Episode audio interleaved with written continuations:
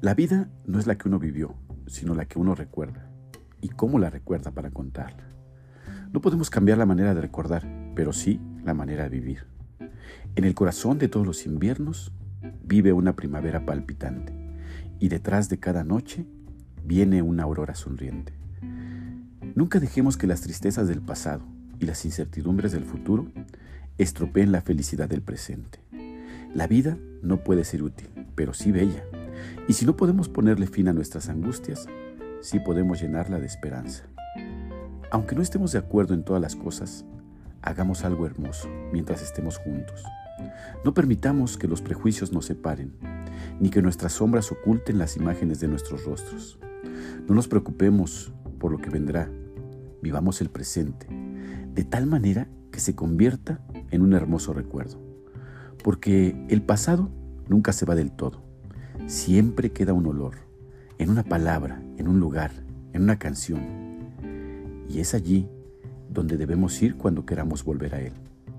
Amemos la vida en todas sus manifestaciones, porque la vida es lo único que no tiene vuelta atrás. No importa si una persona es mayor, porque siempre será un niño en su fotografía. Hagamos algo hermoso en el futuro para que el pasado valga la pena. Creemos en la juventud, somos el futuro.